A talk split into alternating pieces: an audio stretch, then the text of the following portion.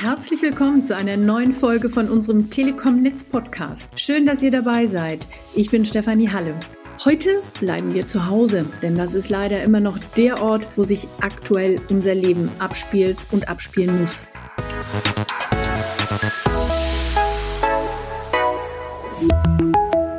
Egal ob Homeoffice, virtuelles Lernen, Online-Einkaufen, Videochats mit der Familie und Freunden, alles funktioniert über die Internetverbindung. Umso wichtiger, dass das heimische WLAN oder auch Heimnetzwerk genannt stabil läuft.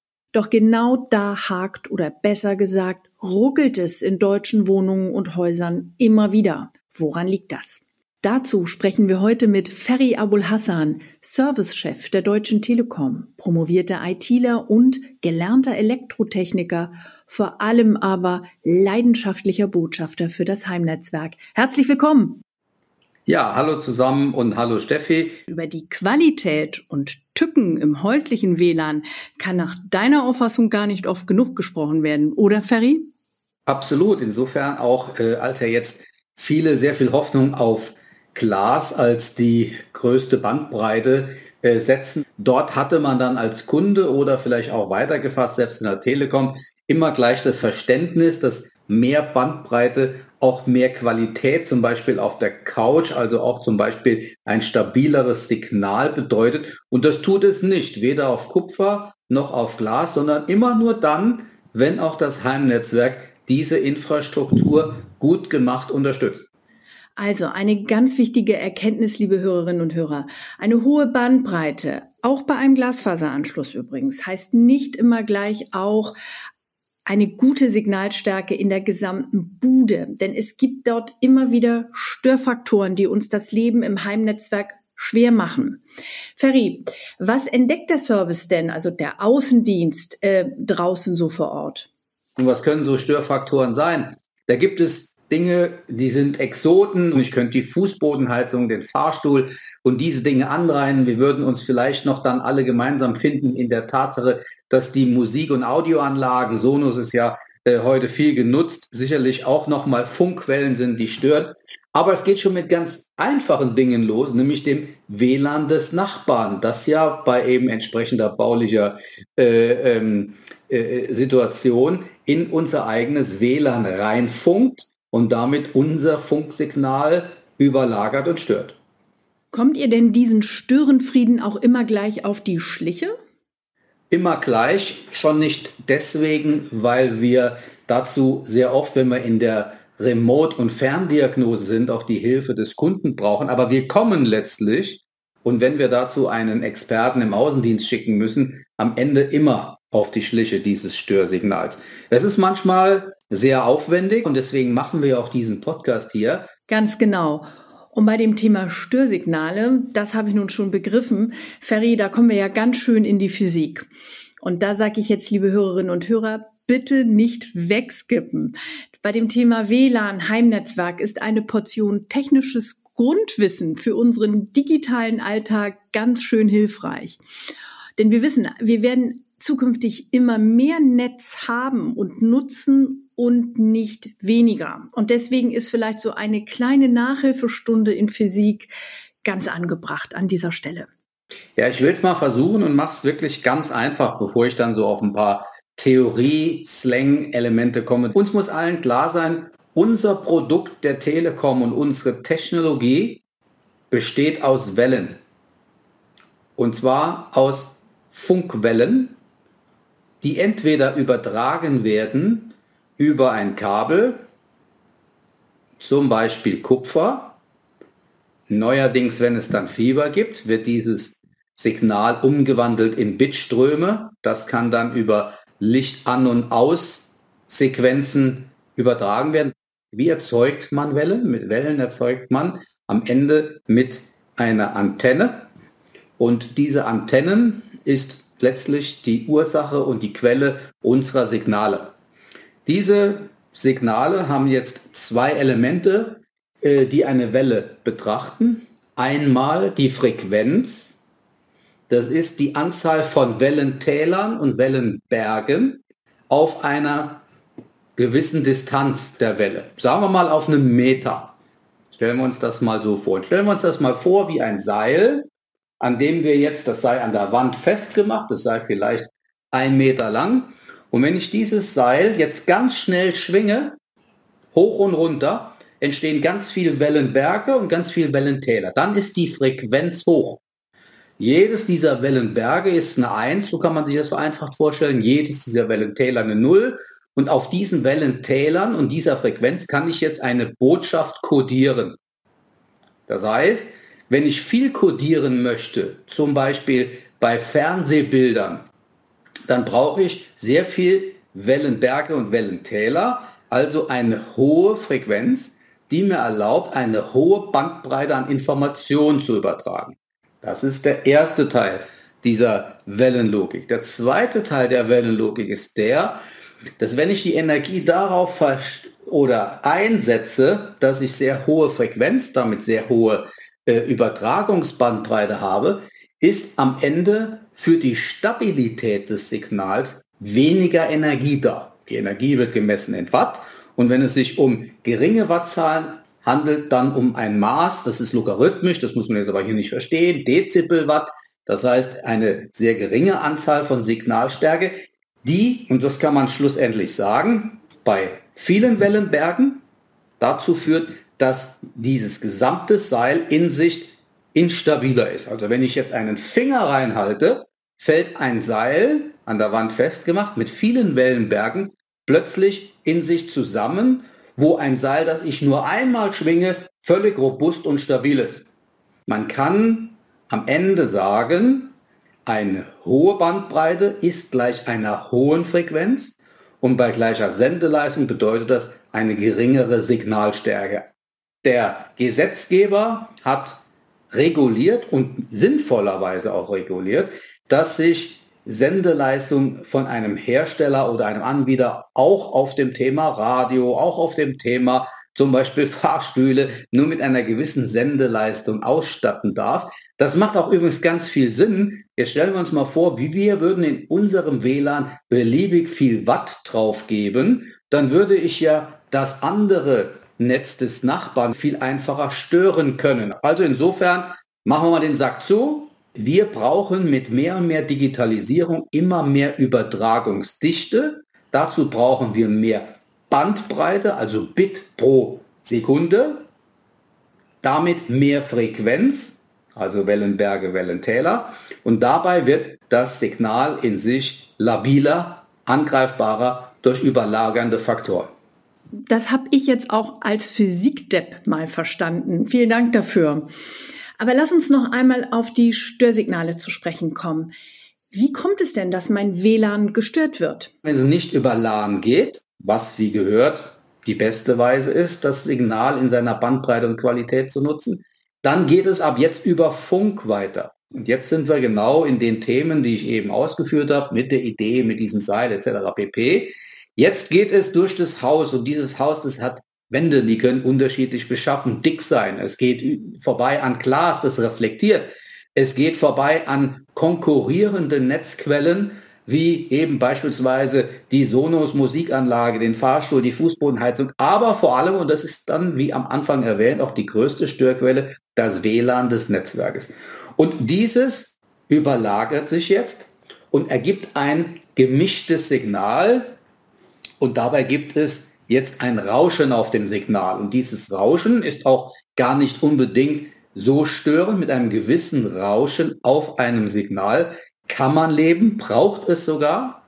Aber der Rauschabstand sozusagen, die Anzahl der Überlagerung ist dann entscheidend. Wird dieses so groß, ist am Ende der Sender, das ist der Router, mit dem Endgerät, beispielsweise dem Rechner oder dem Fernsehreceiver oder auch gegebenenfalls dem Telefon, dann nicht mehr in der Lage, sich zu synchronisieren. Das Signal vom Sender kommt nicht in entsprechender Qualität beim Empfänger an. Ferry, was wäre denn der ideale Weg, beziehungsweise was muss man machen, damit man ein richtig gut funktionierendes Heimnetzwerk zu Hause hat? Also es gibt die folgenden Schritte. Erstens, die Infrastruktur, die wir als Telekom liefern, die muss auch stabil stehen und funktionieren. Punkt eins. Dafür sorgen wir. Zweitens, wenn es ein Mehrfamilienhaus ist, muss man schauen, dass der Weg vom Keller bis in die Wohnung, die sogenannte Steigleitung, auch vernünftig gebaut ist. Und dort sehen wir gerade in veralteten Wohnsituationen, dass diese Leitung über Dauer natürlich auch Abnutzungserscheinungen hat. Das liegt dann beim Vermieter. Wenn ich in der Wohnung bin und die Dose, in der das Signal reinkommt, auch vernünftig aussieht, das sollte man immer auch nochmal durch einen Techniker von uns, wenn er vor Ort ist, auch checken lassen. Dann liegt es zunächst einmal in der Frage, habe ich den richtigen Router für die entsprechende Infrastruktur? Da muss der Router natürlich intakt sein, ist er übrigens auch meistens und auch das kann man ferndiagnostizieren. Ab dann ist die Frage, wie verteilt sich, wenn ich nicht über LAN gehe, das WLAN über Funk in der Wohnung. Und dort geht es am besten und im besten Fall über sogenannte Verstärker bis zum Endgerät, wenn die Wohnung größer sein sollte und das Signal deswegen nicht in alle Ecken kommen kann und über alle Störgeräusche hinweg, dann ist am besten als Verstärker ein sogenannter Mesh-Verstärker. Diese Mesh sind jetzt im Prinzip lernende Systeme. Die lernen mit den verschiedenen Geräten im Haushalt inklusive dem Router, wie sich das Kommunikationsverhalten im Haushalt abbildet beim Nutzer und sind jetzt in der Lage, die Bandbreite auf die Signalstärke, und das ist der Trick, abzustimmen. Wenn man das aber nicht selber installieren möchte oder sich das vielleicht auch nicht zutraut, welche Hilfe bieten wir den Menschen an? Also in jedem Fall bei einem komplexeren Heimnetzwerk empfehlen wir unseren äh, Heimnetzwerk Service in Anspruch zu nehmen. Das ist auch gar nicht teuer. Also da kommt ein Heimnetzexperte von unserem Außendienst, der leuchtet das Haus erstmal aus, wie wir das nennen. Das heißt, der misst, welcher Bedarf bei der gegebenen Architektur und Größe von Endgeräten herrscht und ist dann sogar in der Lage, mit dem Router Folgendes zu tun. Und das werden einige Kunden vielleicht selbst können, aber in der Regel eher wenige, nämlich die Möglichkeiten der verschiedenen Antennen und Frequenzbänder, die im Router angelegt sind, jetzt auf verschiedenste Zonen im Haus zu konfigurieren. Lange Rede, kurzer Sinn. Es ist unsere Kompetenz mit unseren Heimnetzwerksexperten für Kunden, die optimale Heimnetzwerkausleuchtung und Optimierung anzubieten. Ich habe mich ja hier als Physiklusche schon geoutet, aber beim Thema Geräte wollte ich bei diesem Podcast äh, mitreden können. Und ich hatte gerade in jüngster Vergangenheit eine kleine Geschichte zu lösen, nämlich bei meiner Mutter. Da stand ein neuer Fernseher an und der sollte natürlich endlich auch mit dem WLAN verbunden werden. Und da wir da ein sehr kleines verwinkeltes Häuschen haben, war mir klar, dass wir ein Mesh-Netzwerk brauchen. Und ich muss zugeben, ein bisschen Manschetten hatte ich davor, denn an dem Netzwerk hängt auch eine Alarmanlage. So. Aber ich muss sagen, schon das Auspacken der Geräte hat mir persönlich ganz viel Spaß gebracht. Die Geräte sehen super aus. Das Manual ist mega verständlich geschrieben. Und nachdem ich den Router ausgetauscht hatte, lief das Ganze so gut wie von selbst. Der WLAN-Router blinkte nach ganz wenigen Minuten. Dann habe ich den Speedhome Wi-Fi, also den Verstärker, angeschlossen und dann den Fernseher. Ich war so nach ungefähr 30 Minuten durch mit der Installation im ganzen Haus. Und äh, ja, die Mutti war auch begeistert von der Firma, wie sie immer so sagt. Guckt jetzt schön Netflix und die Alarmanlage tut es auch. Also, was will ich sagen, liebe Hörerinnen und Hörer? Traut euch. Die Geräte sind heute so einfach zu installieren und konfigurieren sich eigentlich fast von selbst. Das ist richtig. Man muss sich mit dem Thema befassen und beschäftigen. Aber klar ist auch, wir lassen keinen alleine. Und das ist eigentlich die Hauptmessage. Und 99 Prozent der heutigen Problemfälle sind Heimnetzwerkprobleme. In diesen Fällen glauben diese Kunden, dass wir Probleme auf der Leitung haben, die also seitens Telekom oder eines anderen Anbietern begründet sind. Und es ist dann sehr schwer, weil der Kunde in dem Moment nicht fernsehen kann oder nicht surfen kann, durchaus dann auch sauer ist, mit dem Kunden jetzt gemeinsam das Thema einzugreisen und bis dahin zurückzuführen, dass am Ende versteht, Mensch, dazu muss ich ja selber auch was tun. Ferry, wir hatten ja neulich mal lesen können und in den Nachrichten gehört, dass im englischen Wales ein uralter Fernseher das Internet in einem Dorf ausgehebelt hat. Du erlebst täglich ja viele Tücken im deutschen Heimnetzwerk. Was ist dir in besonderer Erinnerung? Ich könnte jetzt, wenn wir äh, 24 Stunden Zeit hätten, würde ich dir 24 Stunden solche Episoden erzählen, die täglich passieren. Aber äh, ich glaube, ihr habt selbst in euren Reihen ja auch ein Beispiel jetzt nochmal äh, durchleuchtet, nämlich das von Kunden, die letztlich zum Beispiel aus Energiesparmodus heraus über Nacht ihre Geräte abschalten. Das führt dazu, dass die mittlerweile auch über Cloud-Services automatisiert eingespielten Software-Updates, die man braucht, um tatsächlich immer synchron zu sein mit den verschiedenen Geräten, dann nicht mehr auf dem aktuellsten Stand sind. Und alleine das kann dann schon zu einem Abbruch einer stabilen Verbindung führen. Und ich glaube, du hast eben gesagt, bei dir zu Hause mit einer Alarmanlage, du kämst jetzt auch nicht auf die Idee, bei einem bestehenden Alarmanlagen-Netzwerk zu sagen, jetzt ziehe ich mal einfach eine Kamera oder einen Sensor raus, weil du dir intuitiv sagst, das stört das ganze System. Und so ist es hier auch bei einem Heimnetzwerk. Also das ist in sich natürlich auch ein lernendes, verbundenes System, was sich immer wieder synchron verhalten muss. Also halten wir fest. Nachhaltiges Handeln und Stromsparen sind absolut wichtig, gar keine Frage. Aber unser Rat, lasst die Geräte im Standby-Modus. Die meisten arbeiten ja bereits sehr energiesparend und ihr wollt auf dem Laufenden bleiben. Euer Heimnetzwerk will es auch, nämlich durch die Software-Updates. Wenn ihr Fragen habt zum Thema Heimnetzwerk, unsere Kolleginnen und Kollegen vom Service sind für euch da entweder über die kostenlose Hotline 0800 330 1000 oder in Europas größter Hilfe-Community telekomhilft.telekom.de. Damit sagen wir Tschüss für heute. Vielen Dank fürs Zuhören und bleibt vor allem gesund. Danke und Tschüss da draußen.